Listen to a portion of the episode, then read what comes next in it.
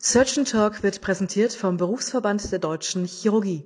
Wir danken unseren Sponsoren Corsa Medical GmbH, Karl Storz SE und Co. KG und Medtronic GmbH.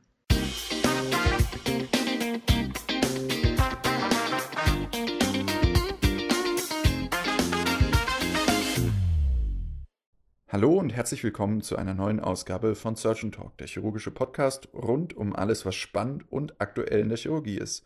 Mein Name ist Benedikt Braun und ich mache die aktuelle Folge von der DKU, dem Deutschen Kongress für Orthopädie und Unfallchirurgie in Berlin. Das ist ein ziemlich großer Kongress mit rund 260 Sitzungen, über 1500 Beiträgen und ca. 8000 Teilnehmenden aus 60 Ländern.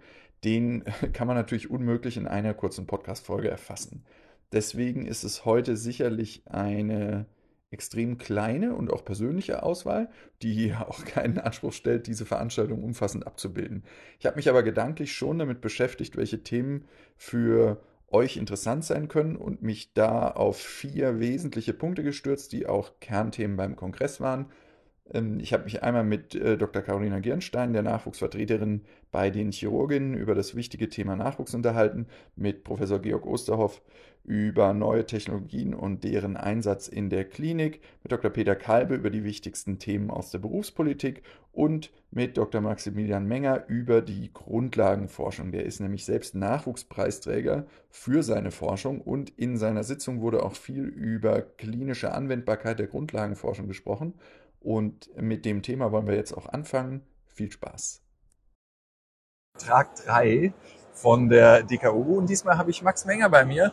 Max ist Assistent bei uns an der Klinik, aber Max ist eben auch ein Forscher und der gute Max hat im letzten Jahr den Nachwuchspreis der äh, AO gewonnen, AO Trauma Deutschland und ist also ein sehr erfolgreicher Forscher und das hat sich für ihn auch gelohnt, nicht nur finanziell. 15.000 Euro war da, glaube ich, die äh, ja, Förderung. Ist das richtig? Genau, genau. Ja, Glückwunsch ja, nochmal. Danke dir, danke. Und, aber wir kommen ja jetzt auch gerade aus einer Grundlagenforschungssitzung und man muss sich ja schon manchmal fragen, wenn man die ganzen Studien hört und die schönen Ergebnisse sieht, wie ist das? Kriegen wir die Sachen auch in die Klinik? Das habt ihr ja eben auch diskutiert. Und inwieweit brauchen wir das für die Versorgung unserer Patienten?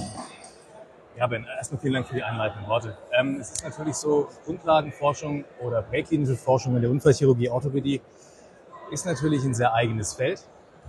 Heißt, ähm, ist es eher eng umschrieben und die Fragestellungen müssen so gestellt sein, dass sie auch in die Klinik umsetzbar sind. Das ist, wie du angesprochen hast, ganz, ganz wichtig. Ähm, jetzt gibt es natürlich verschiedene Felder. Man kann sich zum Beispiel, oder was oft angewandt wird, sind Großtiermodelle für Implantattestungen, um überhaupt mal die ganzen neuen Implantate freizugeben.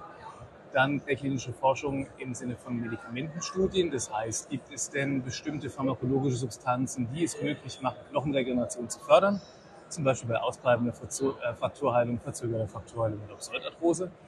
Das war jetzt zum Beispiel auch das Thema ähm, bei der Arbeit, die ich eben vorgestellt habe in der Sitzung und auch für den AO-Nachwuchspreis. Ähm, das sind natürlich Substanzen, ja, in der Maus funktioniert das und in der Tat ist immer die Frage, funktioniert das auch im Menschen? Aber tatsächlich sind das ja, hier war es zum Beispiel Celestazol, alles Wirkstoffe, die auch im Menschen schon angesetzt werden. Und das ist natürlich auch der große Vorteil, wenn man diese Art von, ich nenne es jetzt mal pragmatischen Fragestellungen formuliert und auch austestet. Ja, ja nee, ich sehe das äh, genauso wie du. Ich wollte nur die, die Frage mutwillig ein bisschen ketzerisch stellen, weil es ja das ist, was sich viele fragen. Aber ich glaube, die Akzeptanz zeigt sich ja auch im Publikum bei den Sitzungen die ja in keinster Weise nur irgendwie Grundlagenforschungstätige äh, nee, es waren, viele, ja, nee, waren viele Kliniker da, ja, auf jeden Fall. Und ich glaube, so ist es ja auch, auch diskutiert worden. Ja. Ich glaube, das Forum bei so einem Kongress, wo, wo eben ganz bewusst, glaube ich, die Mischung aus, aus, aus Klinik- und Grundlagenforschung angestrebt wird, macht ja auch Sinn, oder wie siehst du das? Auf jeden Fall, weil da ist ja genau der Clou drin, dass man die Translation schafft. Das heißt, es kann ja auch sein, dass der Kliniker sieht eine tolle Substanz, sieht vielleicht eine neue Plattentechnik oder eine neue Schraubentechnik in einer präklinischen Session und denkt sich, ja, vielleicht kann man das ja dann auch im größeren Kontext dann bei Menschen anwenden. Max, wenn du jetzt sagen würdest, das ist mein eines Highlight dieses Kongresses oder sagen wir es andersrum, das ist ein Highlight aus der Grundlagenforschung, wo ich glaube, das wird uns in Zukunft auch klinisch beschäftigen. Was wäre da dein Ding des Jahres oder des nächsten Jahres? Das Ding des nächsten Jahres. Das ist eine gute Frage. Ähm, also was, was wir jetzt eingesetzt haben in unseren Studien, das ist ganz spannend, ist sogenannte photoakustische Bildgebung. Damit ist man tatsächlich in der Lage, die Sauerstoffsättigung im Gewebe, in unserem Fall war das vor allem das Kallusgewebe interessant, direkt zu monitoren. Es macht es zu einem spannend, auch beim Menschen wird es mittlerweile angewandt, ähm, zu schauen, was passiert im Kallusgewebe, wenn der Knochen erfolgreich heilt und was passiert denn, wenn er eben nicht erfolgreich heilt und kann ich da denn eine Therapiekonsequenz für den Patienten ziehen, also Revision ja, nein. Oder was auch sehr spannend ist, sind die Simulationsstudien, die auch du gemacht hast, die auf die Biomechanik gehen, bei denen man eben in der Lage ist, ohne jetzt in den Patienten aktiv reinzugucken, sondern reicht ein paar Sensoren, da reicht ein Anzug festzustellen, wie ist denn die Biomechanik im Bereich des Frakturspalts? Das heißt, ist sie nach den definierten Grenzen gut, mittel oder schlecht? Und hat die Revision was gebracht? Ich glaube, das sind so zwei Sachen, also gerade die, die präventive Diagnostik und Diagnostik, die es hilft, schwierige Entscheidungen, und das ist für den Chirurg ja immer okay, ja, nein, das zu vereinfachen in Zukunft, das ist, glaube ich, sehr spannend. Ja. Cool. Danke dir. Dann danke, ja. dass du dich bereit erklärt hast, hier mitzumachen. Ja, Schönen Kongress dir noch. Und danke dir. Ich glaube, gutes Fazit auch. Also, ich, sehe ich genauso, ist, der Kongressbesuch lohnt sich immer und eben hier ganz im Speziellen das große Publikum, die enge Verknüpfung. Das macht einfach Sinn. Auf jeden Fall. Ja, ich finde das Gespräch mit Max hat es nochmal sehr schön gezeigt, wie wichtig eben die Grundlagenforschung ist und warum es auch so wichtig ist, dass wir die auf den Kongressen gut einbinden und eben auch mit der Klinik verknüpfen. Jetzt kommen wir zum nächsten wichtigen Thema, nämlich Nachwuchs und zu den Sitzungen, die sich mit aus- und Weiterbildung beschäftigen. Das ist ja ein Thema, was medial nach wie vor quasi omnipräsent ist und vor dem Hintergrund der Krankenhausreform wahrscheinlich nochmal eine ganz andere Brisanz bekommen wird. Die Krankenhausreform klammern wir hier aber mal komplett aus und auch später bei der Berufspolitik sprechen wir es nur kurz an, da hier die Bundespolitik überhaupt keine klare Struktur vorgibt, insbesondere in Bezug auf die Weiterbildung und so ehrlicherweise eine sinnvolle und auch lösungsorientierte Diskussion nicht so wahnsinnig gut möglich ist. Deswegen stürzen wir uns auf die anderen Themen. Jetzt viel Spaß beim Gespräch mit Carolina. Diesmal habe ich die liebe Carolina bei mir. Carolina Girnstein ist die Sektionsleiterin Nachwuchs bei den Chirurgen und deswegen gehen wir natürlich auch ein Nachwuchsthema an. Da ist der, der Untertitel des Kongresses, wenn man es so nennen will, der ist kompetent und dann, Achtung, äh, Anglizismus, in Quality and Progress. Und ich meine, das greifen wir jetzt so ein bisschen auf. Carolina, erstmal schön, dass du da bist. Und wenn wir jetzt das Thema Nachwuchs sehen, wo siehst du da, tja, sagen wir mal, unsere Kompetenzen oder eben nicht unsere Kompetenzen? Und ähm, als, als zweite Frage, aber wir können so ruhig getrennt angehen, was, was für ein Progress ist denn da möglich für uns und äh, wo sollten wir den möglichst äh, auch erleben? Ja, vielen Dank für die Einladung und die einleitenden Worte, dass ich hier sprechen darf. Ähm, ja, wo sehen wir, wo sehen wir die Chancen? Wo ist der Status quo? Man sieht hier auf dem DKU dass sich sehr, sehr viele Themensitzungen um Nachwuchs drehen. Da geht es ähm, oft um den Status quo, also äh, wo sind wir gerade? Wir wissen alle, wir haben Nachwuchsprobleme in allen Bereichen, ganz besonders in der Orthopädie und Unfallchirurgie, also in chirurgischen Fächern. Und man sieht hier auf dem Kongress ganz eindeutig, dass, ähm, dass der Fokus ist und dass äh, sich viele Fachgesellschaften, jetzt die DGUU natürlich mit dem jungen Forum, aber auch ähm, die DGU, die DGOOC, andere Fachverbände wie der BDC beispielsweise, aber auch die Chirurginnen mit diesem Thema beschäftigen. Und gemeine Frage jetzt, Achtung, aufpassen. Ist es hier nicht so ein bisschen, und ich greife mal den Anglizismus kurz auf, Preaching to the Choir? Sagen wir das hier nicht den Leuten, die sich sowieso dafür äh, interessieren? Oder müssten wir vielleicht irgendwie das Zielpublikum erweitern? Mhm. Ja, auf jeden Fall. Also man sieht natürlich hier viele engagierte junge Ärztinnen und Ärzte, die äh, in diesen Sitzungen sitzen, die sich schon engagieren, die schon am Ball sind. Aber ich glaube, man muss das Ganze ein bisschen weiter sehen. Man muss versuchen, das rauszutragen. In den Universitätskliniken sind es sehr präsente Themen, die immer wieder angesprochen werden, aber auch in den peripheren Häusern ist Nachwuchsförderung total wichtig. Und die beginnt eben nicht beim Assistenzarzt, der Assistenzärztin im ersten Weiterbildungsjahr, sondern die beginnt viel früher. Es beginnt damit, dass wir die PJ-Studierenden fördern, in den klinischen Alltag einbinden und zeigen können, wie faszinierend die Chirurgie eigentlich ist und ähm, nicht das aktuelle System so weiterführen, dass wir leider die allermeisten PJ-Studierenden ja eben dann nach dem praktischen Jahr verlieren. Ja, sehe ich, sehe ich genauso wie du, deswegen habe ich die Frage trotzdem so gemein gestellt. Und ich glaube ja auch, man kann immer was dazulernen und und ich meine, so ein bisschen steter Tropfen ist ja auch ein, ein, ein guter Anspruch vor dem Hintergrund. Wie ist es, was, was würdest du sagen jetzt mit der Übersicht über die Nachwuchssitzung? was ist für die, die jetzt zuhören, dein Nummer eins Tipp, wo man jetzt sagt, hey, das gebe ich jetzt mal kurz weiter, das können die Zuhörerinnen und Zuhörer direkt am Montag mit in die Klinik nehmen quasi. Der Tipp meiner Meinung nach ist Networking. Ich glaube, es ist total wichtig, dass man sieht, wie ähm, ist die Weiterbildung an anderen Orten, was kann man optimieren, äh, konstruktive Vorschläge machen. Ähm, das ist, glaube ich, so der Schlüssel zum Erfolg. Ich glaube, wir müssen ein bisschen weg davon, uns zu beschweren. Und ähm, es ist wichtig, natürlich Probleme aufzuzeigen, aber wir müssen auch überlegen, was können wir eigentlich besser machen. Und da ist es total wichtig, dass wir alle mit ins Boot nehmen. Das heißt, äh, das geht nicht nur um die Studierenden, geht nicht nur um die Weiterbildungsassistentinnen und Assistenten, sondern auch ähm, die Generation darüber. Das ist ein suffisantes Thema hier beim Kongress ja. gewesen. Ähm, ich glaube, es ist wichtig, dass alle in einem Boot sitzen, denn am Ende des Tages wollen wir alle das Gleiche. Wir wollen gute Medizin für unsere Patientinnen und Patienten machen. Und so kann man da, glaube ich, auch das Ganze auf eine gute Bahn bringen. Ja, das ist, das ist, glaube ich, wirklich ein, ein, ein schönes Fazit aus den Sitzungen. Ich glaube, das ist auch so, da kann wirklich jeder zu, zu beitragen, mithilfen. Das Thema Netzwerk ist ja auch auf so einem Kongress natürlich auch einfach nochmal was anderes. Absolut. Da da kann man das aufbauen, aber auch im Kleinen. Ich glaube, in, in so einer Hospitation, wenn man jetzt wirklich den Studierenden, die hier zuhören, einen Tipp geben will, gehen Sie zum Hospitieren, schauen sich die Kliniken an. Ich glaube, da kriegt man einen guten, guten Eindruck von dem, was da, was da abläuft. Oder so hast du es äh, hast du's ja auch gemacht. genau so ähnlich habe ich es auch gemacht. Ich habe hospitiert, aber ich muss sagen, jetzt äh, bin ich natürlich bei den Chirurginnen mit angesiedelt. Für mich war das äh, eine große Hilfe. Ich habe mich mit Assistenzärztinnen, mit Oberärztinnen unterhalten. Was sind, äh, was sind Kliniken, die dem Profil entsprechen, das ich gerne hätte, wo ich gerne eine gute Weiterbildung machen möchte. Und das hat mir, hat mich, glaube ich, hat mir sehr geholfen.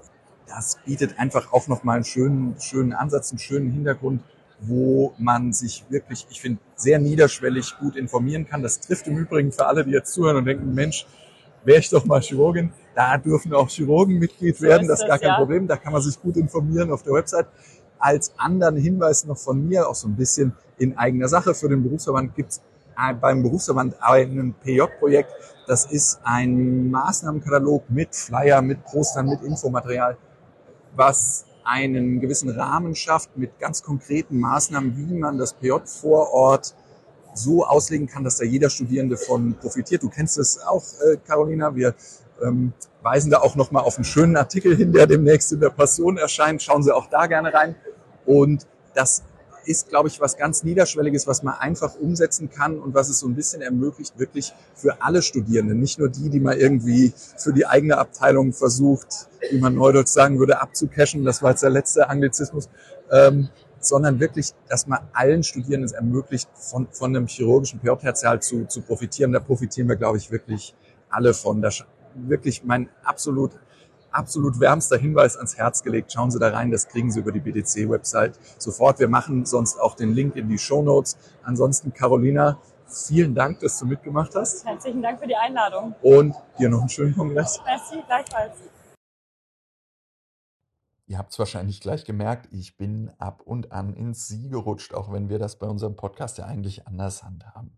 Das Gespräch hatten wir direkt nach dem Kongressabend am nächsten Morgen aufgezeichnet und das war noch vor den ersten Sitzungen und leider auch vor unserem ersten Kaffee.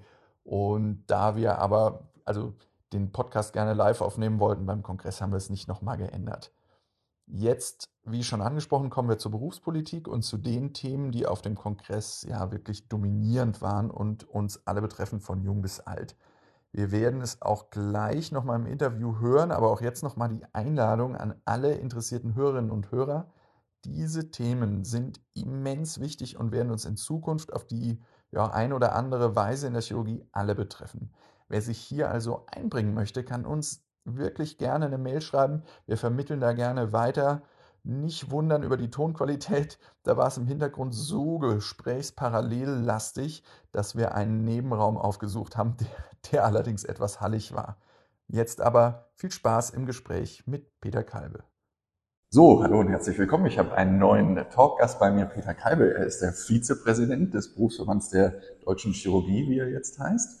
Und mit ihm will ich mich heute so ein bisschen über die Top-Themen aus der Berufspolitik beim Kongress unterhalten. Deswegen, Peter, gleich zum Einstieg erstmal danke, dass du dabei bist. Und wenn du jetzt sagen müsstest, das sind meine drei Top-Themen, die die Hörerinnen und Hörer von mir ähm, ja, wo sie was zu lernen können und wo ich was zu erzählen kann. Was wäre das für dich? Ja, lieber Bene, erstmal vielen Dank, dass du mich auch mal eingeladen hast für diesen Podcast. Ich verfolge das ja mit viel Interesse und äh, bin froh, dass ich auch mal dabei sein kann. Und ähm, ich finde es ja erstmal wichtig, dass so ein Kongress eben auch einen politischen Anteil hat. Ja, es ist ja nicht nur Fachvermittlung und Vorträge, sondern es geht eben in vielen Bereichen eben auch um die äh, Wahrung der, der äh, Beruflichkeit hier und da hat, treibt natürlich alle zurzeit um, was kommt mit der Krankenhausreform. Nun, da werden wir nicht so viel dazu sagen können, weil das ändert sich ja wöchentlich sozusagen, ja. die Konzepte. Ähm, aber ein bisschen konkreter haben wir ja eben auf dem Kongress auch vieles gehört zur Ambulantisierung. Das heißt, was steht uns ins Haus jetzt über diese Hybrid-DRG? Da ist ja ganz aktuell der Referentenentwurf zu der Rechtsverordnung des äh, Bundesgesundheitsministeriums gekommen und das wurde sehr intensiv diskutiert und äh, wir hatten auch die Möglichkeit, eben verschiedene Verbände einzubinden. Auch der BDC hat sich dort eben positioniert, damit wir da nochmal Einfluss nehmen können, dass das eben vernünftig umgesetzt wird. Aber das wird unsere Arbeitswelt, denke ich, in den nächsten Jahren doch erheblich verändern und insofern ist es ein Top-Thema. Und dann war es mir besonders wichtig, ich bin ja Orthopäde und Chirurg, ne, und insofern wollte ich natürlich ein bisschen schauen, wo kann man jetzt spezifische Interessen jetzt des, des Unfallchirurgen auch vertreten. Und da haben wir eben identifiziert als Top-Thema doch die Durchgangsarzttätigkeit. Und das ist etwas, was ich schon seit vielen Jahren auch sehr intensiv begleite, äh, auch in den Gremien. Und da hatten wir eben mehrere Sitzungen dazu. Wir haben ja jetzt für die niedergelassenen äh, Unfallchirurgen und die Ärzte schon eine ganze Menge bewegt. Da sind ja die Zugangshürden deutlich abgesenkt worden. Wir haben erhebliche Verbesserungen beim Honorar erzielt. Und damit sind wir im Moment erstmal mit einem, einem Zwischenstand, der ganz zufriedenstellend ist. Und jetzt haben wir uns vorgenommen, auch mal die Kollegen im Krankenhaus, also die Durchgangsärzte im Krankenhaus, mal in den Fokus zu nehmen. Das war jetzt so etwas Neues, was wir da aufgestellt haben. Ja, ich glaube, das ist ja ein Thema, das betrifft letztlich alle. Du weißt ja, unsere Hörerinnen und Hörer, schön, dass du uns folgst. sind ja vor allen Dingen die jüngeren Kollegen. Und, und ich glaube, auch, während der Ausbildung, da kommt man am Krankenhaus nicht vorbei, ist, ist das ja ein Thema. Ja. Dearztambulanz. Absolut, ja. Und ähm, gleichzeitig, und das finde ich das Schöne an dem Thema, verbindet es ja auch die berufliche Perspektive für später. Wir äh, werden ja nicht alle auf alle Ewigkeiten als, als Krankenhausärztinnen und Ärzte ausbilden. Ich glaube, das ist da ganz relevant. Krankenhausreform, hast du gesagt. Ja, das ist äh, mit verschlossenen Augen stumpfe Waffen auf bewegte Ziele schießen. Ich glaube, das ist genau so, ja. Da können wir schlecht spezifisch werden, ohne dass es ja. spekulativ ist oder. Äh, ja. Aber ich war ja auch äh, ähm, doch sehr erfreut, dass auf dem Kongress eben so viele politische Themen dann auch aufgerufen wurden. Und äh, da können wir uns eben als Berufsverbände äh, wirklich auch gut engagieren. Ich finde es auch sehr gut, dass wir mit dem BVO dann zusammenarbeiten. Es hat ja keinen Sinn, da gegeneinander und irgendwelche äh, Befindlichkeiten auszutauschen. Also wir haben da gemeinsam eine Position entwickelt und das hat sich für mich auch so in der, in der äh, Arbeit für die Durchgangsärzte sehr bewährt, dort eine möglichst breite Basis aufzubauen. Wir haben ja so eine gemeinsame BG-Kommission, da sind sowohl die Berufsverbände vertreten als auch die wissenschaftlichen Fachgesellschaften und da kriegt man dann auch die DGUV als Verhandlungspartner mit rein und äh, da kann man, meine ich, eine ganze Menge bewegen. Ja, und ich glaube, das ist auch ein ganz ganz wichtiger Appell, wie du gerade sagtest, die, die oftmals wird ja diese, diese Welt der Berufspolitik, wenn ich, wenn ich das so pauschalisieren darf, wahrgenommen, als da arbeitet der eine gegen den anderen und die gönnen sich im Grunde genommen nichts, nicht mal den Dreck unter den Fingernagel. Und ich glaube, das ist, ist auch ein ganz schönes Element, dass da eben zusammengearbeitet wird, weil die Interessen, die wir haben, sind ja sehr ähnlich. Und ich glaube, das ist auch eine schöne Möglichkeit, sagen wir mal, so, so die kritische Masse des Nachwuchses zu gewinnen um, um da eben sich auch für diese Themen zu engagieren, die uns ja letztlich alle betreffen, auch wenn wir sie nicht immer ganz so schon wahrnehmen. Oder wie siehst du das? Naja, sagen wir mal, Berufspolitik kann ja auch Spaß machen. Ja, selbstverständlich. Soll auch Spaß machen. Das macht natürlich vor allem Spaß, wenn man mal einen Erfolg auch hat. Das ist zwar, sagen wir mal, kann man gar nicht in Prozenten messen, wie viel dabei rauskommt. Ähm, aber diese kleinen Erfolge, die bestätigen einen doch, äh, dass sich das alles lohnt, diese viele Zeit, die man da investiert. Und ähm, jede Generation hat bestimmte Interessen und man kann die im Berufsverband sehr gut platzieren. Und wir versuchen ja auch, uns ein bisschen, ja mit dir speziell, auch mit anderen uns jünger aufzustellen. Und da kann man eben genau diese Themen, Weiterbildung ist ja auch ein Top-Thema, eben die Qualität und wie setzen wir die Weiterbildung überhaupt jetzt um, wenn viel ambulantisiert wird, wie binden wir die Praxen mit ein. Viele Fragen, so viele Antworten haben wir im Moment nicht darauf, aber wir arbeiten daran. Und das, da würde ich den letzten Punkt jetzt mal gleich als Appell aufgreifen. Also wer da Lust und Interesse sieht, sich einzubringen, ähm, glaube ich, der ist herzlich eingeladen. Da kann man im Moment noch wirklich richtungsweisend mitarbeiten, eben weil es noch keine klare Richtung gibt. Und ich würde vorschlagen, wer da interessiert ist, der guckt in die Show Notes. Da stehen alle wichtigen Links zu den Verbänden drin, wie man sich da einbringen kann. Und ich glaube, das ist doch ein, ein, schönes Fazit über die Sitzung. Ja, das finde ich auch super. Vielen Dank, dass du mich gefragt hast. Und ja, danke, dass ich beitragen durfte. Danke, dass du dabei warst. Tschüss, schönen Kongress noch. Ja, ihr merkt, Peter und ich hätten uns wahrscheinlich noch Stunden zu diesem Thema unterhalten können und das zeigt und unterstreicht nochmal, wie wichtig das Ganze ist. Deswegen ein letztes Mal noch der Appell, wer hier wirklich Lust hat mitzumachen, der darf sich wirklich jederzeit gerne an uns wenden oder geht auf die Webseiten der Berufsverbände, der Fachgesellschaften. Da gibt es alle Informationen, die man braucht, um sich da entsprechend einbringen zu können. Jetzt wollen wir aber zu guter Letzt noch auf die klinischen Sitzungen schauen und da war dieses Jahr ein wirklich großer Schwerpunkt neue Technologien. Da gibt es im Moment ja wahnsinnig viele und sehr spannende Entwicklungen. Und deswegen haben wir uns hier auch als Gesprächsaufhänger eine Sitzung rausgesucht, die ganz wesentlich neue Technologien vor dem Hintergrund der klinischen Implementierung betrachtet. Und darüber würde ich mich gerne mit Professor Georg Osterhoff unterhalten und das Gespräch folgt jetzt. Und diesmal habe ich den Georg Osterhoff bei mir, der ist der geschäftsführende Oberarzt einer Uniklinik in Leipzig und diesmal ja auch mit vom Ausrichterteam hier beim Kongress. Und wir waren gestern in einer gemeinsamen Sitzung, in der Georg Vorsitzender war, zu neuen Technologien in der Unfallchirurgie und vor allen Dingen, wie es so mit der klinischen Implementierung davon ausgeht. Das war vom 3D-Druck über KI bis zur Simulation. Und Georg, wenn du willst, einfach mal nur kurz deine Highlights aus der Sitzung so ein bisschen zusammenzufassen und für unsere Hörerinnen und Hörer so einen Eindruck zu geben, wo, worum es da geht, wovon wir eigentlich reden. Ja, hallo erstmal, ich freue mich, ähm, dabei zu sein heute. Ich fand äh, eigentlich das Spannende an der Sitzung, dass es so eine die Vielfalt gezeigt hat an Innovationen, die es äh, gerade gibt. Also von, hast du ja schon gesagt, 3D-Druck. Das ist was, was ich auch viel in der, in der Klinik benutze, im Trauma oder auch in der Tumorchirurgie, wo man eben die 3D gedruckten Frakturen oder, oder Knochen, dass man die sich anschauen kann äh, und eine Operation planen. Da gab es einen Vortrag äh, für proximale Tibia-Frakturen, die ja häufig sehr kompliziert sind, um die zu analysieren. Und da war das, ähm, haben die gezeigt, wie das äh, sehr gut funktioniert. Aber es gibt eben auch andere Sachen, das sagt äh, künstliche Intelligenz, da gab es eine äh, Ganganalyse.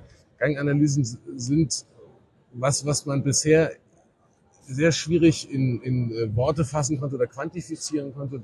Da braucht es eigentlich immer jemand mit viel Erfahrung, der sich so einen Gang anschaut. Und Erfahrung, immer wo jemand viel Erfahrung braucht, das ist ja gerade was, wo künstliche Intelligenz greifen kann, weil die ja diese Mustererkennung macht. Was anderes ist Erfahrung ja nicht. Und ähm, äh, die haben zeigen können, ja, so eine KI, die kann auch eine Ganganalyse machen und kann damit äh, sehr gut Dinge vorhersagen zum Beispiel.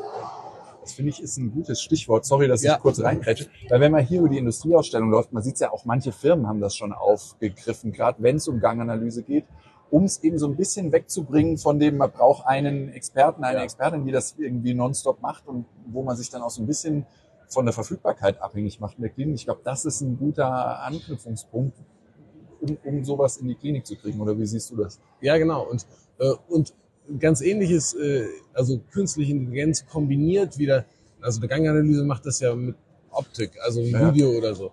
Und der nächste Schritt äh, ist eine Arbeit, die ja euer Team gezeigt hat, die ich super finde, ist, dass man eben Daten äh, nutzt, die sowieso generiert werden und äh, zum Beispiel Wearables, Stichwort, oder noch einen Schritt weiter, Bring Your Own Device habt ihr das genannt und das ist, finde ich, eine super Strategie. Also jeder hat ja ein Smartphone dabei mit, äh, mit einem äh, äh, Gyroskop da drin, also Beschleunigungsmessern. Und äh, die Daten, die man da hat, die können, wenn man künstliche Intelligenz nutzt, ähm, ganz viel verraten darüber, äh, wie sich ein Mensch bewegt hat vorher, ja, und äh, kann uns dann auch Hinweise darauf geben, oh, da funktioniert was nicht so gut, zum Beispiel, wenn die Schrittzahl am Tag runtergeht oder so. Ja, oh, ganz ja. spannendes Konzept. Ja, das, das genauso sehe ich auch. Vor allen Dingen, es gibt so ein paar Einblicke in, sagen wir mal, Behandlungsverläufe, die uns bisher ja quasi verwehrt waren. Ja, jeder denkt ja bei Unfallchirurgen und Unfallchirurgen an Röntgen, Anamnese, schnell mal rein, raus in der Sprechstunde und fertig. Und ich glaube, das da kommen wir so ein bisschen weg von. Oder was ist dein Eindruck? Auch, auch so ganz neue Messmöglichkeiten, kontinuierlich, Langzeit. Absolut. Und also das Tolle ist ja, dass man, der Patient weiß ja vorher nicht, dass er sich sein Bein bricht. Ja? Ja. Und ähm, bisher war das aber der Moment, wo wir häufig unsere Patienten, äh, Patienten, Patienten äh, das erste Mal kennengelernt haben. Exakt. Ja? Und dann kann man vielleicht noch fragen, wie ging es Ihnen vorher oder so. Aber jetzt können wir einfach äh, Smartphone nehmen und können da reinschauen und können sagen, wie war das Bewegungs- und Aktivitätsmuster im letzten Jahr. Ja. Und es gibt, äh, glaube ich, viele neue Informationen. Das, ja? das Witzige ist ja, dass wir haben es ja jetzt mal systematisch gemacht, aber wenn man es irgendwo vorstellt, wie viele Leute das intuitiv ja immer schon so ein bisschen für Ja. sich selber genutzt haben, Ja. wenn Leute äh, vorbeikamen. Ja? Also das finde ich auch das Angenehme und Spannende bei den Technologien, dass vieles ja doch irgendwie niederschwellig verfügbar ist und, und ich glaube, so einen guten schleichenden äh, Eindruck findet. Letzte Frage vielleicht, man denkt ja bei Kliniken, das sind immer so langsame Prozesse, manchmal sowas zu implementieren. Was denkst du, was ist da so ein Schlüssel, wie man die Technologien ein bisschen schneller in die Klinik kriegt? Oder anderswo ist es manchmal ja auch gut, dass man erstmal abwartet, wie sich sowas entwickelt. Was ist da deine Strategie oder Erfahrung? Also ich glaube, ähm, Kosten sind natürlich immer ein, äh, äh, ein Problem und deswegen ist sowas, äh, wo wir schon, also wo wir Techniken haben, die es schon gibt, wie ein Smartphone. Also wenn wir die nutzen können und da als Trittbrettfahrer mitfahren können, ist die Implementierung äh, von solchen Dingen viel einfacher. Ja. Es gibt natürlich auch, also auch ein 3D-Druck ist ja relativ kostengünstig. Die meisten, ich habe einen im Büro stehen. Auch ja. witzig. Und so fängt man an und dann äh, ist auch Plausibilität da für, für Leute, die Geld locker machen müssen und dann äh, geht das, glaube ich, leichter. Aber es gibt natürlich, also deswegen glaube ich, das kriegt man relativ gut rein. Ähm, wo es schwieriger wird, ist, wenn es halt mehr kostet. Dann ist aber manchmal, da kann man ja viel schimpfen auf die Industrie, ist die Industrie manchmal auch ein Treiber. Absolut. Ja? Wenn die was identifiziert haben, wo sie glauben, das hat Potenzial, das sehen wir jetzt im Moment bei den Robotern zum Beispiel, ähm, dann ist von einem Tag auf den anderen, hier sieht man plötzlich, überall sind Roboter, äh, Operationsroboter. Ähm, und ähm, dann kommt das auch, ja. Also da kann die Industrie auch manchmal sein. Und manchmal ist es einfach was, was gut funktioniert. Ich wollte, einen Vortrag wollte ich nämlich noch erwähnen, den fand ich gut, weil er typisch ist, was immer vergessen wird, ist, wir werden ganz neue Bildgebungsverfahren haben. Also da ging es jetzt um Autofluoreszenz. Das ist im Prinzip eine Methode, die uns erlaubt, äh, Toten von lebendigen Knochen zu unterscheiden. Aber das können wir auch mit Tumor oder kein Tumor. Und da gibt es ganz viele neue Sachen, hyperspektrales Imaging, wie auch immer man es nennen möchte. Ich glaube, dass wir da so funktionelle Bildgebung, die wird, wird uns ganz wesentlich äh, voranbringen in Zukunft. Aber das ist was, was Geld kostet und das wird deswegen länger dauern. Ja, das, das glaube ich auch. Das fand ich ein schönes Schlussfazit. Jörg, vielen Dank und sehr cool, wie viele Leute ich schon getroffen habe, die im Arztzimmer ihren 3D-Drucker stehen haben. Und ich glaube, das macht es für die Hörerinnen und Hörer auch irgendwie greifbar und menschlicher. Das ist ein Riesenkongress, aber uns alle beschäftigen die gleichen Themen und es gibt wahnsinnig viel zu tun und spannend und deswegen glaube ich auch viel Raum, sich da einzubringen, wenn man in unserem Fach äh, irgendwie weiterkommen will. Ja, und geht, man geht hier aus dem Kongress ja jedes Mal auch mit ganz vielen neuen Ideen, Ja, die man absolut. äh. Absolut. Ja, vielen Tschüss. Dank dir. Vielen Dank. Ich hoffe, ihr konntet merken, wie wahnsinnig spannend diese Sitzung und auch der gesamte Kongress war. Ein Besuch bei so einem Kongress und in den vielen Sitzungen lohnt sich wirklich immer. Auch das Drumherum mit dem Kongressabend und den ganzen Veranstaltungen ist ein ja, netter Rahmen, um alte Kontakte zu pflegen, neue zu knüpfen und in lockerer Runde die Sitzung Revue passieren zu lassen. Ich hatte eine gute Kongresswoche und jetzt ist es dran, die neuen Eindrücke und Impulse mit in die Klinik und auch die eigene Forschung zu nehmen. Ich hoffe, ihr konntet hier auch was mitnehmen, denn das war's für heute von Surgeon Talk, dem chirurgischen Podcast. Ich hoffe, es hat euch gefallen. Bei Fragen oder Wünschen zu zukünftigen Themen und Interviewpartnerinnen schreibt gerne eine kurze Mail an mich oder schreibt uns eure Meinung zu diesem Thema unter www.surgeon-talk.de. Ich bedanke mich fürs Zuhören und freue mich jetzt schon auf die nächste Ausgabe von Surgeon Talk zusammen mit euch, euer Benedikt.